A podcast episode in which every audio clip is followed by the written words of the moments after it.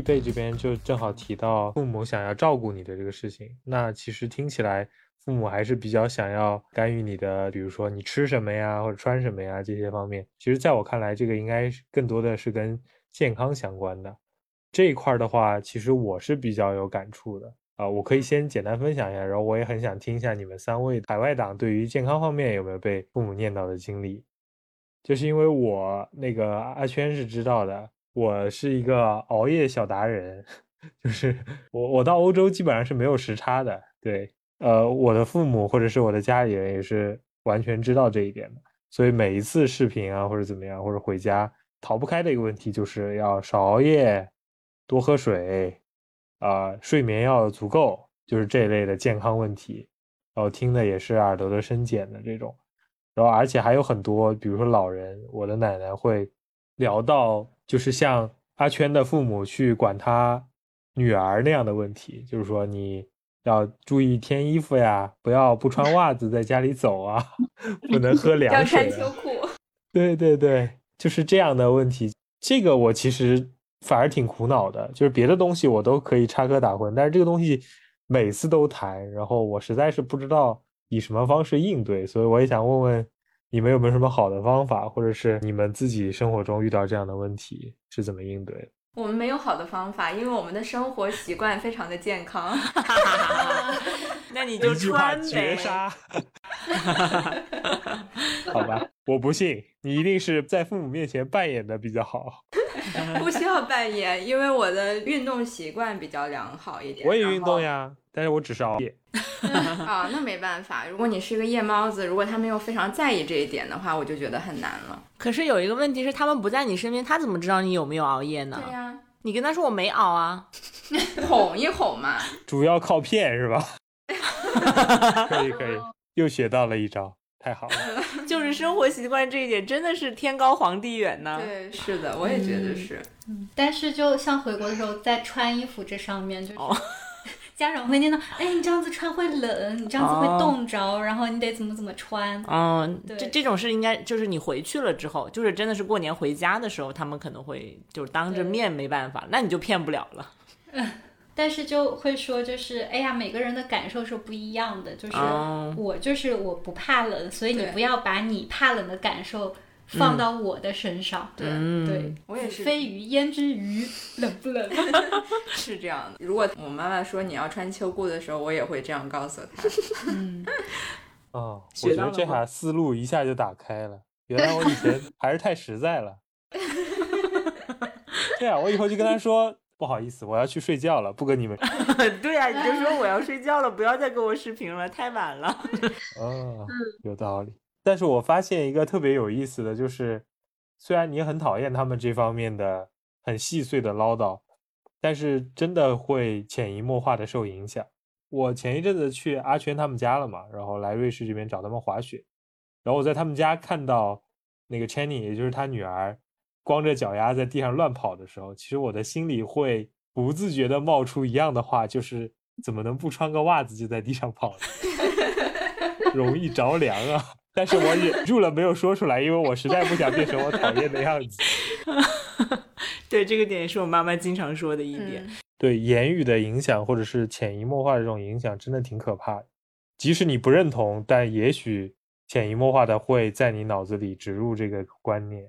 对，其实这件事情是挺难的，或者是挺纠结的，因为很多父母教育小孩儿都会说，我不想像我的父母教育我那样教育我的孩子，但真的，其实他还是会有这潜移默化的这种影响吧，很难避免做同样的事情。嗯嗯，是的。嗯，对，最好的解决办法就是尽早的离开他们生活的地方。对，就是你没有跟他们生活时间太长的话，你可能会受到外界的影响更多。这个时候，你可能世界观跟价值观会有变化。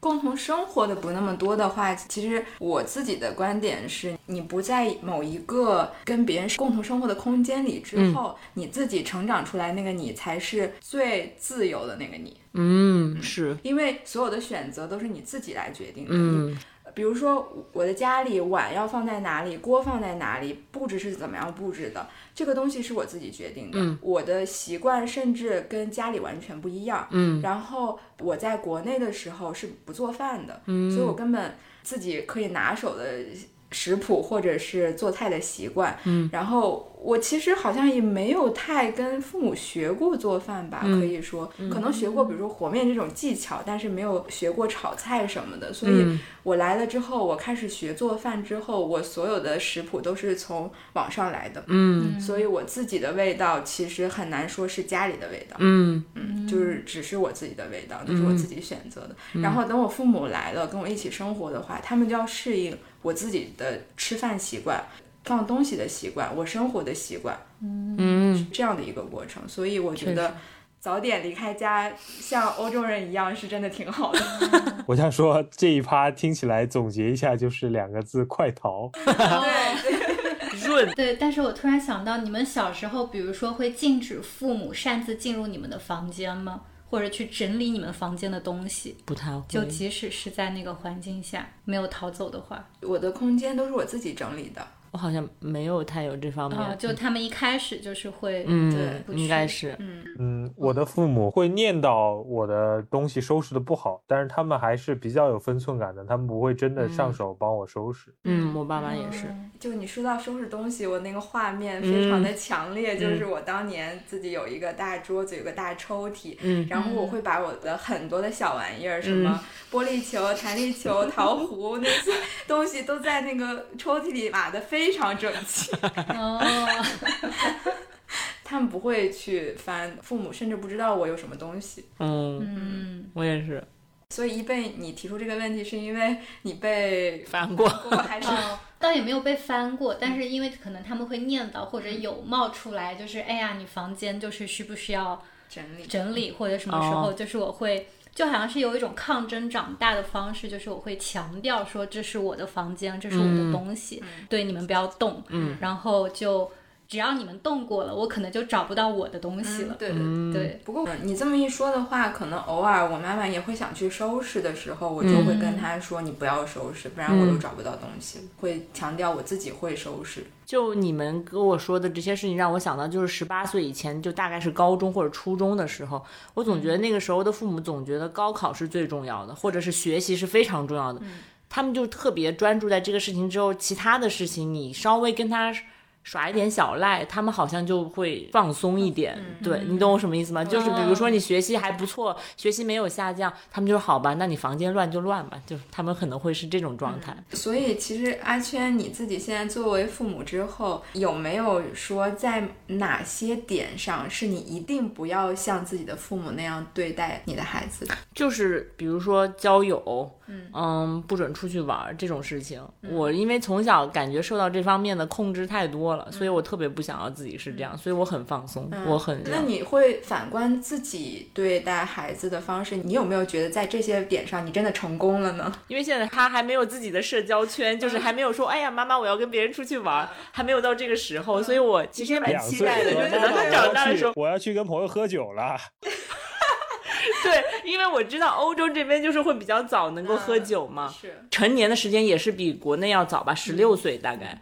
我也挺期待，就是我不知道我真的是内心是完全不会挣扎呢，还是说我会有挣扎的那一点。我也很想知道自己是不是真的能够真。实的第一反应是什么对？我说我的第一反应是真的，真的是能够让他去呢，还是说我是一个纠结的状态？对对对，我完全可以理解。我觉得这个也是我还挺期待的这嗯种，是的，反应。尤其欧洲跟国内的环境更不一样了。嗯我们父母带着我们长大，是跟他们小时候的环境不一样。现在我们的环境又是完全不一样的一个状态了对。甚至就比如说在喝酒呀、交友这些事情上，是另外一个完完全文化的全氛围。完完全全是另外一个文化氛围了，对嗯，那你会有类似给心理设限吗？就比如说他是有一个底线的，就是即使他交友。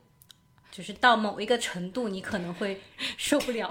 底线就是不要未成年怀孕，这是我唯一的底线，是你现在设就是我唯一现在能想到的底线。就比如说早恋这种事情，我绝对不会控制嗯它。是的，但是千万不要给我未成年怀孕，就是真的，我觉得这个太难了。因为毕竟欧洲这块太开放了，就是跟国内 把控不一样，国内它可能有一个度。但是有另外一个，你也要自己做好一定的心理准备，就是可能你真的在他十五岁的时候，你连这个底线你都会觉得无所谓了，也有可能。就是从你自己这里，你可能就觉得没所谓。但是保护自己这个还是要告诉他的一件事情。另外一方面，我还有一个事情是我从很早开始就想。过就是我绝对不限制她以后交男朋友还是女朋友，嗯就这件事情我一定是一个开放的状态。因为有一天我老公跟我开玩笑，他说你不要总在拆你面前说男人不好，就是有的时候我会说一些男生就是这样的，不是很好哦什么的。我老公就说你不要老是在说这些，哪天他给你带个女朋友回来，我看你怎么办。我说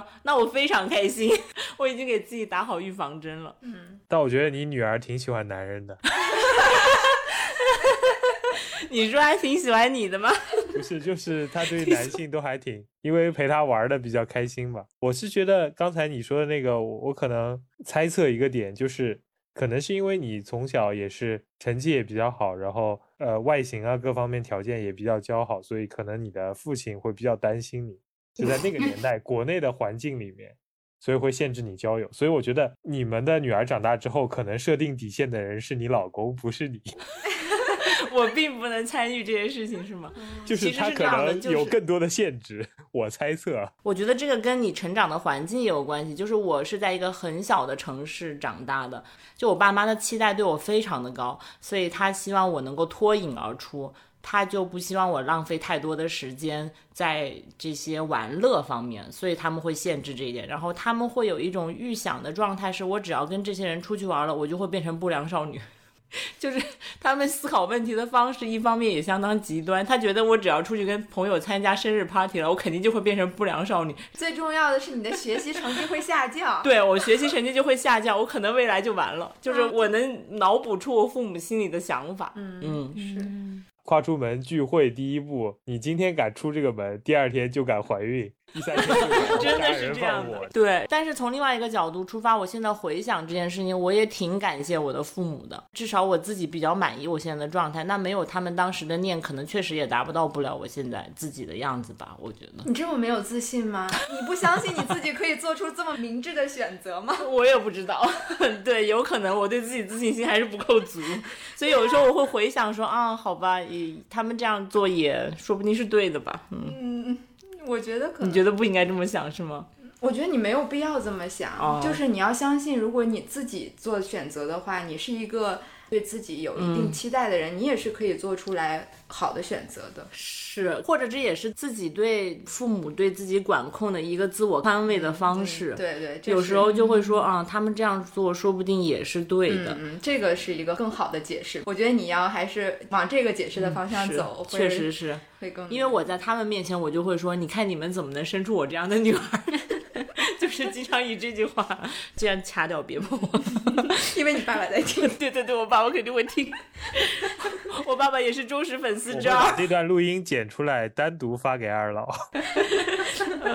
嗯，不过整体听下来，我总觉得瑞亚在我们这里是属于比较自由的一个状态，所以父母完全不会念你。嗯，念的比较少吧。我其实可以讲一个很小的事情，也是我跟他们生活一段时间之后，一个非常偶然的契机才发现的。嗯嗯，其实我们家可能，比如说我爸爸对我交男朋友呀、婚姻呀这些方面，基本上属于不过问的状态。嗯，可能他在小时候觉得不要太早早恋，这个是他自己的一个所谓的底线吧。但是其他长大之后，他们几乎没有念过。哦，然后我妈妈是一个，格外他自己心里会想。但是他也不好强加给我的那种状态。其次一点就是，他们其实不是特别喜欢表达情感的那种状态。呃，他觉得你过得很好呀，也很优秀或者什么这些东西，就很少会表现出来，至少不在我面前表现。他可能会在他的朋友面前会比较骄傲一点，说觉得哎，我女儿现在过得还不错，怎么样？嗯，但是他不会在我面前表现出来的。我也是通过有一次我们在家的时候，我姑姑打来一个视频电话，爸在跟我姑姑聊天，在跟他讲我这边的生活状态什么样子，说外面的风景是什么样，然后家里啊，你看他这儿还有一个健身的 bar，然后经常去运动，每天都去攀岩什么的。就是我通过我爸在跟我姑姑讲我的生活状态的时候，我才发现，嗯，那几乎是我第一次发现，嗯，他其实对我的状态是比较满意的。嗯，他其实以你为豪，但是他不会在你面前表现出来。对，就跟我父母是一模一样。对的，所以说就是他们也不会把这种压力带给到我身上，就很少说要去念怎么样。嗯，是的，是的，嗯嗯。但是可能我爸不会在这些方面对我念叨呀或者催，但是他会经常在为人处事方面给我一些指点。比如说，比如说，嗯，我爸的人生哲学就是人一定要低调。哦。一定要内敛，你只有把自己的真实的想法藏得比较深，通过自己做出来的事情来给别人看，嗯，那个成果是更加有利的。哦，就是所谓的少说多做嘛。嗯，因为他是在那个体制内，或者是在国内。他是在国内的，并且是体制内接受毛主席思想教育熏陶成长起来那一辈人，嗯，所以他的可能做事的方式就是，嗯，一切听组织安排更多一点。刚入职的时候，你要听领导安排，后面就是听组织安排，嗯，上面让你去哪儿你就去哪儿，让你干什么你就干什么这种状态。所以他会觉得你自己只要呃整个为人状态是谦逊低调的，然后做出来一些非常有价值的事情的话。自然就会被领导看到，自然就会被上面的人看到，他就可以提拔你。然后呢，我就会，比如说我现在的工作的一些事情，有的时候我会跟他讲一下，尤其是他在跟我一起住的时候，我就会吐槽一些我工作的情况。嗯，那然后我爸就给了我这样的一番他的做人准则的指导，然后我就会跟他说，你知道，在现在的工作环境下，如果你自己做出了什么事情，不大声的说出来，让别人知道的话。别人根本就不知道你做的这件事情，也就不可能被领导看到的。在这种时候，我爸可能就会觉得，嗯，可能也许你是对的，或者在西方就是不一样吧。他可能也会觉得你是在西方社会工作，他可能也不太了解这边的整个状态。某一定程度上，他会是觉得，可能还是更多的成分在于是在西方这个环境下，而不是说。现现代社会，现代社会的工作环境。如果你回到国内了，他可能还是会觉得你应该像他说的那样谦逊的、低调的工作。是的，嗯，可能是这样。不知道你们有没有在这些为人处事呀，嗯，或者是与同事相处或者与人相处上面的被念的经历呢？我觉得你父亲那个行为其实还挺好理解的，就是因为。中国人其实自古以来就是比较讲究所谓的什么中庸圆融，玉佩都是圆的什么的，就是所以他们就是喜欢这种低调啊，或者是怎么样，所谓的用势来征服别人。但这个我觉得你你爸教你的那个为人处事的准则，挺适合用来打狼人杀的，就是低调一点，隐藏自己。可能就是因为这样，所以我狼人杀打的还可以。难 怪难怪。但是，就像你说的，确实，其实现在就算是国内一些大城市或者一些，其实免不了是一个受这个国际化影响很深的，或者我们叫西化也好，就是确实是你可能要学会让自己做的事情被领导看见，或者是让你做的事情在你的整个公司部门里有价值的，这个都是很重要的。嗯，就是当然也不是说就是一上班拿个大喇叭在那喊，我昨天做了 三个 PPT 这种。对对对，我 就没有同事，你们有同事就这样吗？是吗？这么勇吗？就是可能西方社会就是比较极端一点，你就这么考虑吧。啊，又受到了冲击。但是你要用比较聪明一点的方法，因为就像现在国内，尤其建筑行业有些大环境不好的话，很多时候你的这个职位或者是一些甚至是很容易被取代的，所以说要尽可能的。让你的价值感被发掘出来，就是我们所谓的说爱表现也好，或者怎么样，其实都要掌握这个一个很平衡的度。包括我的父母，其实我妈妈是很少给我这个为人处事方面的一些建议的，但是反而是我的姑父，因为一直是我这个从高中时代到现在的一个师长，也是笼罩的一片阴影。对，他会他会教我，就是类似在职场上怎么样，包括我也很感谢他，就是我回国之后初到上海找工作的时候，其实很多人脉也是他以前的学生这样，所以他会说，就是说，比如说怎么跟同事搞好关系啊，或者是。我出去玩啊，他会说要给同事都带一点什么小的东西啊，这类的。我觉得也有说的有道理的时候，但是确实也会有一些可能跟这个时代有一些脱节的东西。因为在他们那个年代，可能一个单位的人会同时一起工作二三十年，然后大家从青年人到结婚生子，几个家庭就越来越熟那种。啊，对，处成朋友。处成真正的这个从同事到朋友什么的，但其实现在社会，尤其在大城市，大家很少愿意和你自己的同事做真正的朋友，大家更愿意因为爱好，因为其他的一些事情是自我可以控制的去选择朋友，所以这个天然的就是和他们有一些差别啊。嗯，只有一种情况，同事很容易变成朋友，就是你的老板特别傻逼，大家一起吐槽。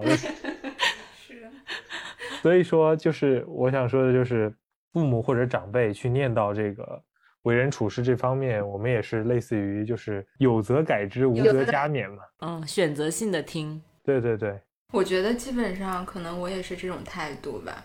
虽然有的时候我会在第一反应跟他们说啊这样是不行的，然后怎么怎么样，但是其实我私下里会去。再回想一下他说的这个话到底是怎么样，到底有没有道理？对，然后有的时候可能就会觉得还是没有用，我还是不适应我的环境。然后有的时候我会觉得，哎，其实这样也不错。嗯，是，这一方面也跟父母他自己，因为在社会中。摸爬滚打了三十多年、四十多年，他们是不是用这套方法获得了比较好的东西有相关？我觉得，就他们是不是一直得到正的反馈？他如果真的是正的反馈，他才会告诉你。如果他们本身其实做的也不太好的话，我觉得他们应该也不会说。对，也不好意思教你做人。对，就是也不好意思教你做人这件事情。哦，可能对。就他们如果是比较成功的状态，他们会比较愿意说教。而且像瑞亚的状态，是你跟你父母抱怨了嘛？嗯，他们才会告诉你，他们没有主动说，不会，所以还是他们希望能够用自己的一些经验来告诉你一些事情吧。嗯，是的，嗯，确实，前提是我先有了情绪。嗯，对，就不像其他的方面是主动过来念。嗯，对，嗯，我妈妈有些时候。或者是我爸爸他们会问我，就是在工作上怎么样，顺不顺心，和同事相处的如何。他因为他们毕竟不了解，就是西方的文化，会问在这边就是你的工作出色程度会不会被看见？因为他们会觉得在国内很多时候人际关系很重要，它有可能会先于你的能力。对的。然后当我跟他们说，就是这边其实自己个人的能力会。相对来说更重要的时候，然后我妈妈就会觉得有一种放心的感觉。嗯，对，就是她会觉得就是有能力不会被沉默。嗯，即使可能现在会发现，如果你是在身处一个大公司里面，可能你的人际关系或者是什么某一方面，嗯，存在感，它其实也很重要。哦，对，它怎么说呢？就是你能力还是很重要，但是它不能被另外一种就是关系给埋没掉。嗯，对，就是。就在，毕竟在这个社会上，就是你还是得去跟人相处嘛。对。同时，有些时候他们也会可能用他们身边的一些经验，会跟我们说啊，就是整体经验比较相似的人，他们会跟你说，这样的人可能会更好的就是交朋友。说就是很多时候，就是如果你背景相差太大的话，就很容易有一些矛盾出来。毕竟。在社会上，你不遇到一些大事的时候，大家可能相处的都很愉快。哦。但是如果万一一旦发生了什么冲突之后，你才会意识到，哦，有可能就会分道扬镳了。他们说的不一定就是正确的，但是也可能会有一定道理，就因为他们有包含人性的一些弱点，就是存在在那儿。嗯。但是不一定要在一开始就给他设一个限制。嗯，那你会不会觉得，就是在他们的设定下，比如说所谓的跟门当户对的人相处呀、交往，因为他们成长的环境就是那样的嘛，他们每一个人生阶段遇到的朋友，他都是跟自己状态很接近的，而且在当时那个社会环境下，人和人之间差异没有那么大。嗯，是。比如说我现在都接受了大学的教育，那我身边的。朋友和同学的状态跟我是差不多的。嗯，对。但是现在的社会就已经不太一样了，肯定也有一定的类似的，比如说我们现在在一个。状态下，你今后的教育都是比较接近的，但是你在说到所谓的门当户对啊这些上，会不会自己觉得一直在跟同温层的人在相处呢？就是你得向上，嗯，但是要向上社交。对他会觉得就是很多经验，你得看他那个人所在的位置。所以其实听下来，他们的说法里有一些些矛盾。对，其实也会，因为你向上社交就突破同文层了嘛。就他已经不是在跟我们的价值观相似的人在接触了。我觉得他父母其实就是想要告诉他不要向下社交。对对对，我觉得应该 就是这样子。同层跟向上都都可以，但是不能向下。是，我觉得这个总结非常的到位，有点类似当年你父母。对，就是不想让你堕落。对，害怕你堕落。害嗯，是的，不要。变成不良少对对对，我觉得还有一可能可以解释门当户对这一个说法的，就是因为其实门当户对听起来比较封建，但是它的背后蕴含的，也就是说你们的经历或者是爱好，或者甚至你们的一些想法是有一些类似的，这样你的交友或者是沟通的成本会降低很多，所以是比较容易交成朋友的。有的时候说门当户对其实是这个意思。如果是平级和向上兼容的话，其实确实骨子里还是有点慕强的，我觉得。嗯，对，因为我们在向上社交了，那人家那个上面的人其实是他们就要向下。就 我我是这么觉得，就是觉得朋友不需要有这样的功利心，但是如果是为了自己的事业发展的话，是可以有这样的想法的。嗯。我可能还是觉得倾向于，比如说所谓的朋友，还是稍微有一些差异会更好，因为你能听到不同的声音。是，如果你一直是跟你的价值观很接近的，那你听到的声音也大多数是赞扬的，或者是跟你说法一致的。我觉得这个是非常危险的一种情况。对，是的，是的。嗯，我还想到一件事情，就是我看了一个小视频，嗯，有一个美国女明星，她。在采访另外一个女明星的时候，得知那个女明星有四个孩子，然后她就非常的惊讶，然后说：“你有四个孩子，那我想问问你有没有什么 tip 要给我？因为他可能有一个孩子，他在带他的过程中可能也很难。”然后那个女明星就说：“你就跟他说，嗯哼，嗯哼就可以了。”他说：“为什么呢？”他说：“因为你想告诉他的事情，他永远都要自己去体会才能得到，不管你跟他说什么。”他都只能在自己经历过之后才能得到这个经验，那你何必跟他说呢？你就跟他嗯哼嗯哼就可以了。我觉得我成长的经验比较倾向于这样，我就是比较放养式的长大，更多的选择都是自己决定的。我所有收获的道理或者什么，都是我自己经历的一些事情，或者我通过观察怎么样，然后总结之后自己得到的结论。嗯，这种会更嗯哼。就是我也觉得就是这样是其实是比较好的，因为你现在在自己回想。真正的影响你的性格跟价值观形成的，真的不是父母告诉你的那些事情，真的是你自己经历了切身处地的发生了一些事情在你身上，你才会去反省它，才会有一些教训什么的。是的，嗯，就是现在常说的人教人教不会，事儿教人一遍就会。对，总结的非常到位。对，感觉我们今天已经不是在讨论被父母念了，更多的是一个自我成长的总结。嗯，对对对，和反思是升华了。嗯，对对。对，就之前也讨论到被父母念，可能是因为父母他需要对你的生活有一定的掌控吧，然后想要关心你。然后我另外一方面也是觉得，真的，他们可能觉得，因为我们长到这个年纪，他在我们的生命中起不到太大的作用了，他们有的时候想要过来跟我们产生一定的关系，才会有这个念的过程。嗯，对，是的。不过我们今天好像没有聊到特别多的，就是怎么样回应父母的念叨。嗯嗯，去年出版的一个书叫《始于极限》，是日本的铃木良美和上野千鹤子的一个书信的对话。嗯，铃木良美她的身份是。他自己有一个非常优秀、非常成功、控制欲非常强的母亲啊，然后他自己在日本被广为人知，主要是因为他在研究生的时候写了一篇类似于论文，就是研究日本的女性性工作者的生活环境和地位的一一篇文章。嗯，他发了这个论文之后呢。就被网友扒出来，他自己其实曾经是性工作者。哦，嗯，所以说他自己在论文里写的一些事情，可能是基于他自己真实的一些事件的呃反应。哦。然后呢，其实他自己有过一一段时间的可能呃挣扎或者解释怎么样子。然后在他跟上野千鹤子的这个对话中，嗯，我觉得上野千鹤子非常牛的一点就是他了解这个女生的背景。上野千鹤子直接就在回信中这么说：“说恕我大胆臆测，你涉足性产业的理由之一，会不会是想成为母亲无法理解的对象？”要想让他无法理解，你得先让自己无法理解自己。我想你可能也解释不清楚自己当时为什么要进入那个行业。硬要说的话，大概就是因为母亲厌恶那一行。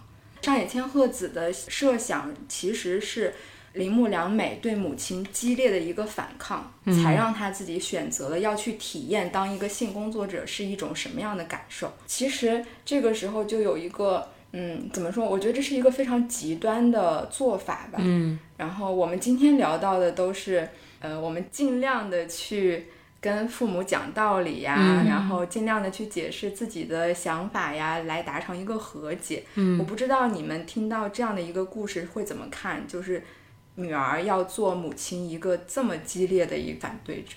首先，我觉得女儿跟母亲的关系其实是很难处理的。每一个女儿。她都有自己的妈妈，她都有可能会成为一位母亲。嗯，所以我在观察我妈妈，还有我妈妈跟我外婆的相处的情况，我都觉得这是一件非常难的事情。嗯，我不得不说，就是我妈妈有在反抗我的外婆，然后我也有在反抗我的妈妈。嗯。但就是又是一个很矛盾的，因为你是爱他的，嗯，但是你又不想要，不能说是成为他那样的人，但是你又不想要被他影响和控制的太多，嗯，所以在处理这段关系的过程中就会很难，尤其是在青春期的时候，我觉得就是会有很多叛逆跟反抗的现象，而且是只针对于母亲，对父亲是没有的，跟爸爸的关系是非常好的，嗯，因为在我看来，就是讨论到这个问题，一个很重要的因素是因为。我们作为一个女性，你从小长大的参照物是你的妈妈，因为她跟你是同性别的，是的，所以她行为处事的方式是我们最直接的参照物。嗯。嗯，所以这个时候处理跟她的关系，就像你说的，若远若近，是我们自己一直在摸索的一个状态。就是有的时候是觉得应该近一点，因为爱；然后有的时候又觉得我不想成为他，我要离他远一点。对，是这样。我其实很好奇的一个点是在于。这个所谓的心理，是因为女生本身心思比较细腻导致的，还是说怎么样？我觉得其实父亲跟儿子也有这样的关系。是，就是其实从这个东亚文化或者是西方文化里面，其实一直都有弑父这个主题嘛。就无论是比如说哪吒削骨还父、削肉还母，还是那个罗马希腊神话里面很多这种神的什么私生子，最后要弑父。从远古时期就已经奠定了，就是说父子之间的这种关系是有一个反抗和超越的这么一个关系。那你觉不觉得父子之间的关系更多的是这种所谓的权力的竞争呢？我觉得远古来说可能是，但是可能现代来说，或者对于我自己来说，因为我从小我会感觉不到特别强烈的这种性别意识或者是权力这方面的关系，是因为我的父母还是比较开明的。但是确实，我和我父母之间的反抗也是非常激烈的，就是在我可能青春叛逆期这个时候吧，跟我父母有非常不愉快的经历，然后导致长大之后有一段时间，我爸爸对我的念叨就是啊，你要对你的妈妈好一点，就意思是我以前有点太任性了或者怎么样。但是我是觉得，呃。就是有一个我忘了是谁说的，就是说人类社会的进步往往就是在这种弑父或者是不听长辈的话的这个过程中，在反抗中得来的。就是如果那些伟大的科学家或者是一些先驱都是按照父母的理解或者安排去从事他们的工作的话，这个世界可能还停留在非常远古的工业时代。所以我觉得这种反抗、这种反叛不一定是一件坏事吧，但是。确实，就是成年长大之后最大的一个不一样是，即使我们无法说服对方，内心是有反叛的，但是尽量还是以带着爱这种为目的去沟通。就是我们最终的目的不是为了伤害对方，我觉得这一点挺重要的。嗯，是的，我这个我也觉得其实挺好的，回应了所谓的最激烈的反抗的这件事情。我说，其实太多人可能他们一开始的目标是讨论一件事情，或者是争论一个事情的理解，但最后因为是最亲密的人，呃，说话肆无忌惮，或者是互相了解对方的很多软肋。说出的话，或者是带出的一些情感，反而能把对方推入那种特别受伤的境地。我觉得这个是可能在任何沟通中，尤其是跟亲人、长辈之间要避免。对，其实我们今天讨论很多，就是成年之后怎么跟父母相处。这个我觉得是跟成年之前不太一样，跟可能小时候也不太一样，因为大家都是成年人，都有独立的思想了。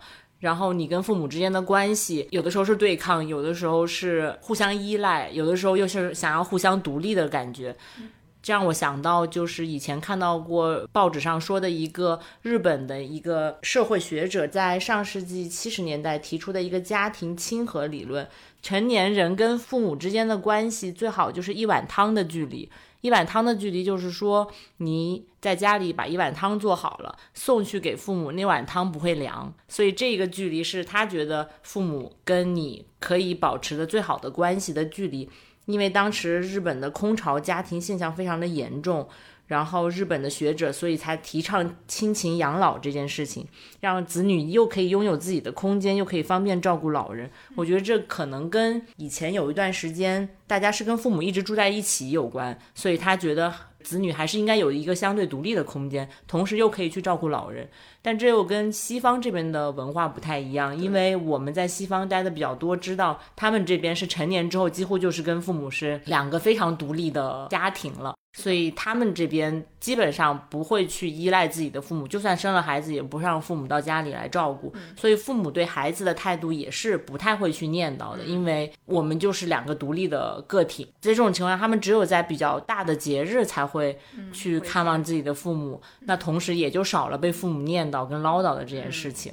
是，嗯，其实这个前段时间我的语伴正好也跟我提到了他自己最近在做的事情，其实就跟呃瑞士的养老是有很大的关系的。嗯，我觉得我们东亚的文化传统还是有这种互相的照顾、依赖的这种传统在的，但是在欧洲它没有这个传统，但是在社会发展到现在，他们开始有点意识到这是一个问题。哦，就是所以说，他现在在做的一件事情，其实就是关照到那些空巢老人。也就是说，欧洲社会现在开始把关照空巢老人这件事情提上议程了。哦，对，因为他们这边一旦是就是进入养老的时候，或者如果你的老伴已经去世了，你是一个人的时候，你就必须要住进养老院，在家里是很难自己生活的。对，所以说他们现在在做的一件事情，就是尽量的让独居的老人可以自。自己保持在自己的家里生活，嗯，然后呢，有一些比如说志愿者呀，或者社会的服务机构提供一些可能性，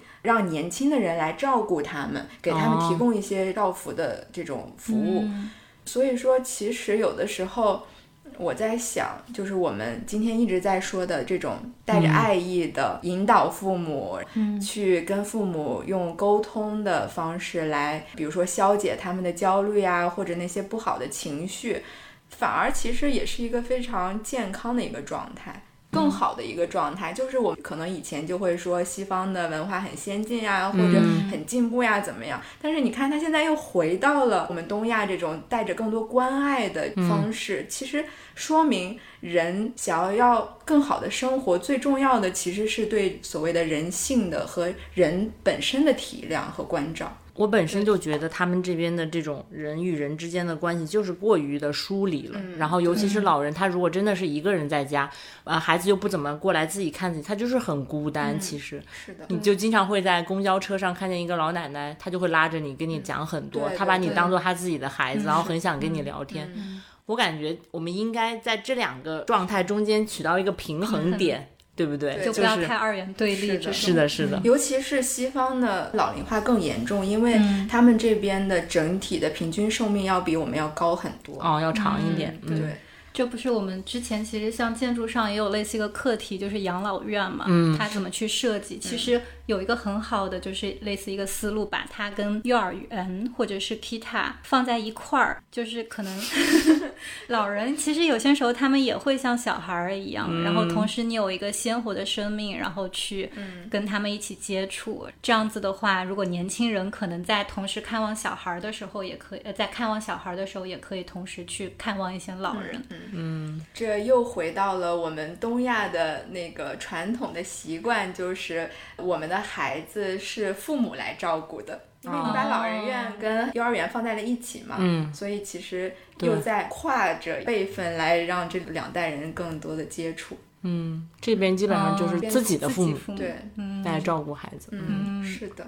我觉得我们今天讨论的最后扯回来的点就在于，我们其实，在讲了很多被父母念的故事，最终其实也是想找到一个，当父母念你的时候，你最好的一种处理方式嘛。嗯，所以说我们最后又回到了说如何去跟父母相处，如何去跟父母沟通的一个话题。嗯，大概就是这样子。其实还是一个健康的亲子关系的这么一个，嗯，对，如何处理跟父母之间的关系？嗯，当然，他肯定跟社会有很大的关系，跟很多社会问题，对，等等等等，还是得向上管理。嗯，对，最终的结论就是向上管理，向瑞亚学习，对，把自己的想法强加给父母，用自己的智慧影响父母，是的，巧妙的强加给父母。但是我觉得沟通非常重要，真的，就是有一些成了年之后，突然间回想为什么父母当时会这样做的一些疑惑，我以前是没有跟他们说过，因为一是找不到机会。嗯，这次我父母来了之后，我们一起住在一起三个月，很长一段时间没有成年之后跟他们住在一起这么久了，在有一天晚上喝了酒之后，我就把那些一股脑全部说出来了。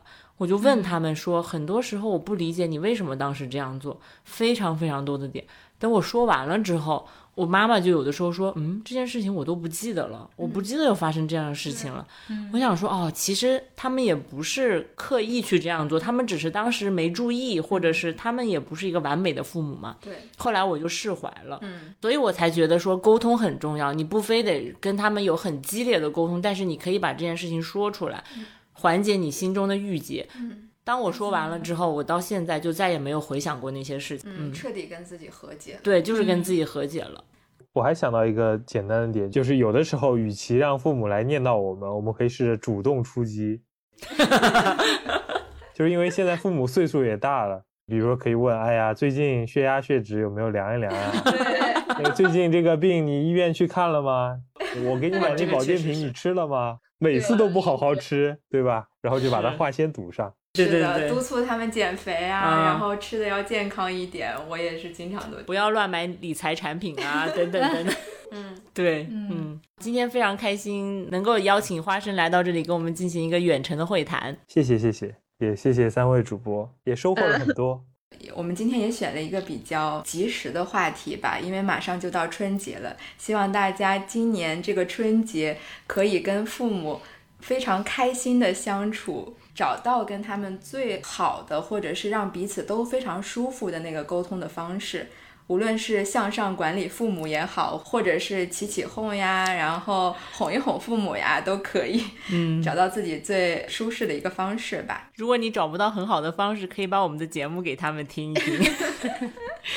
那我们就在此祝各位春节快乐，阖家欢乐，团团圆圆，和和美美。